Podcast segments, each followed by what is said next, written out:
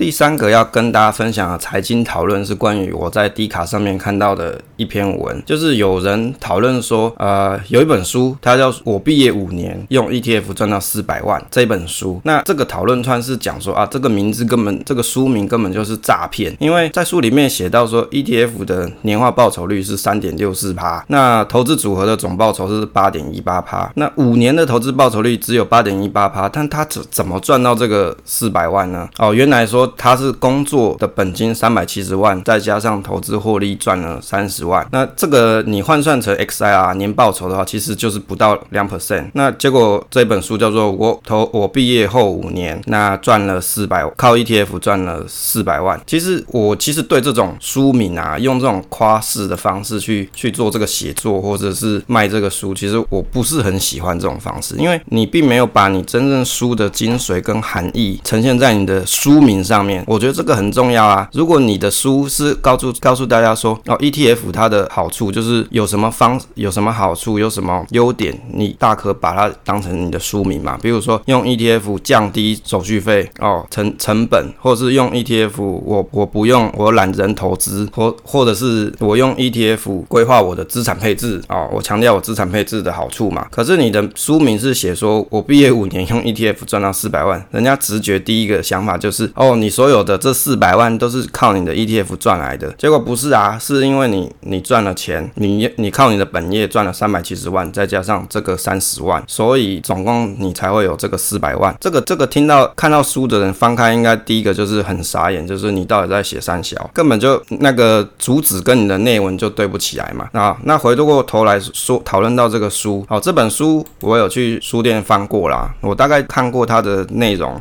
我自己讲一下，我觉得他的书其实写的没有什么不好，他书基本上把这些 ETF 跟资产配置的这些道理跟原理都交代的还蛮清楚的，而且他也告诉你说，他自他建议你的投资配置，你可以去选股票啊、债券啊、房地产，然后你去观察他们的相关系数，然后去做资产配置，好，配置一个你自己觉得稳定的方式做投资。我觉得他讲的这个方法事实上是蛮正确的啊，你去看那个伯格的书，Vanguard 的创办人伯格写的。书，你去看《漫步华尔街》里面，或者是智慧型资产配置这些书，基本上讲的东西都大同小异，就是跟你说，你如果你要做投资，你懒得去想你要投资什么标的，你懒得去想我要择时这件事情，就是我要什么时间去买，我要什么时间去卖，你不想要花费这些精神的人，你去做 ETF 的投资，或者是指数型基金的投资，对你来说是最简单、最有效率的事情，就是我就是固定定期定额去买我喜欢喜欢的资产配置，比如说我喜欢。股票多一点，我喜欢债券多一点，我喜欢房地产 rate 多一点，那你就依据你个人的属性去配置你要的组合，你可以抱得住就是好组合，你对这东西有信心就是好组合。投资是一门哲学，它并没有所谓一定的硬道理，说我一定要怎么做才是对的。就好像有人说这些投资啊，你不管做了多少的历史的观察，它终究是历史，并不会百分之百可以呈现未来一定是这样的走势，也是也没有错啊，这是。事实啊，你不管你过去看了多少资料报告说，哦这个。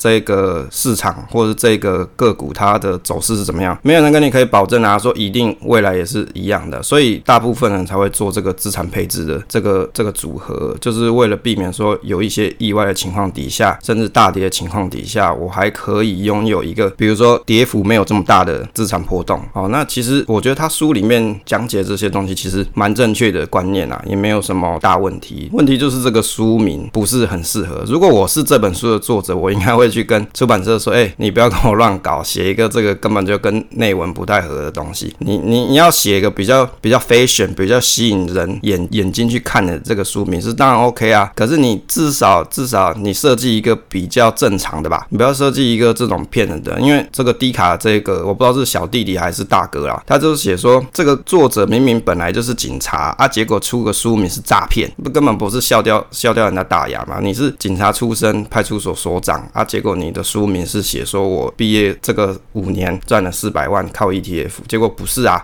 你是本业赚了三百七十万，再搭配三十万的的的这个投资收益，对，所以我我有观察他，他的那个投资组合基本上他买主要是 VT 的部分。其实我二零一五年的时候我也买了 VT，到一直到二零二零年，大概这个这个 VT 的部位大概是成长二十多 percent 的部分，所以要能够真正五年就赚到四百万，我是觉得有困难啊。你自己去算算算这个成本获利，你就知道怎么可能有办法做到。我因为我是实单去买的，所以我知道这个这个增幅不太可能这么多的。好，那回过头来讲说这个作者，因为这个作者他现在也不当派出所所长啊，他好像是去经营啊，好像是转职的，就是离开派出所这个职场去做这个就是金融投顾业的部分。那他们公司的产品我大概也看一下，就是关于机器人理财。其实对于机器人理财这个东西，我自己是觉得也蛮不错的啦。如果你真的不想想要花太多时间、花太多脑，又想要参与到世界上主要的这些市场的标的的话，你真的可以去考虑。不过像他的公司，或者是像那个富邦奈米投哦，他大概年化的手续费都是要跟你收一 percent 左右。也就是说你，你你降低你自己去开户的时间，或者是你降低你去研究我要到底要怎么配这些时间，让这些网站去帮你计算，让这些机器人电脑去帮你算，说你到底资产配置要可以推荐你购买哪些标的，等于是你你你一篮子去做打包了去买入。那当然你享受人家这个福利，当然就是要给给人家赚嘛，不然人家要吃什么？所以我认为他去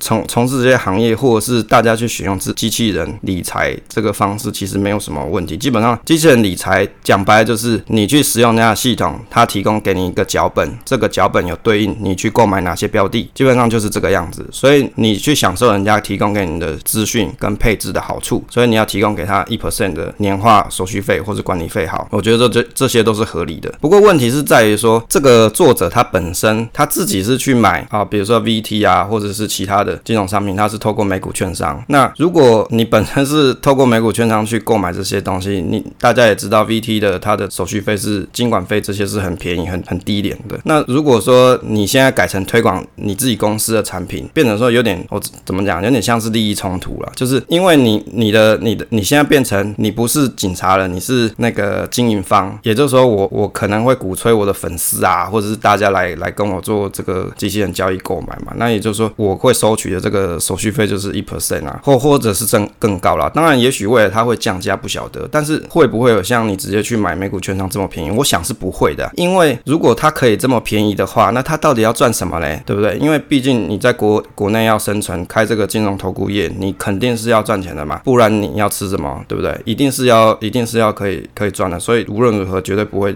比你去买美股券商来的便宜。所以如果照这个精神来说，你大部分的投资人，你真的想要降低你的手续费，你可以去开美股券商。好，美股券商它至少现在像 TDA 啊，或者是像 First Trade，好，那像当然 TDA 现在跟嘉信合并了啦，所以基本上是共用同样的 resource 系统。那我自己是做开 TDA 的部分，我觉得它的界面绝大部分都是英文的啊，虽然近期有一些中文，可是我觉得看起来还是看得懂啊，因为英文对我来说并不是这么大门槛，我觉得看英文也是 OK 的。那你如果不想看英文的，你去开 First Trade，那他们这些美股券商它都有对应的中文客服人员，你可以很轻易的就去投资嘛。不一定说你一定要用机器人理财，当然，就像我讲，这是一个 trade off。你想要享受人家的 resource 资源，你就付出对应的手续费。那你不想要花这些钱的人，你想要自己 DIY 自己去配你的组合，那你可以去美股券商嘛。所以基本上回顾回到这个。讨论的主旨是关于说他这个书名的问题，我自己是觉得这个书名大家就看看笑笑就好了，不要真的太认真。反正他要讲的内容，我认为他的书大家还是可以去看一看。那、啊、如果你没钱买的，可以去图书馆借啦。啊，借钱借借这个书是不用钱的。那你如果你觉得这本书你想要好好的翻阅或者典藏了，就去买嘛。所以真的也不需要一直去炒这个书名啊。当然，我个人是觉得这个书名是蛮蛮不值得这样子写的，因为不是很贴切它的内文，好，所以关于这个书名的部分就讨论到这边。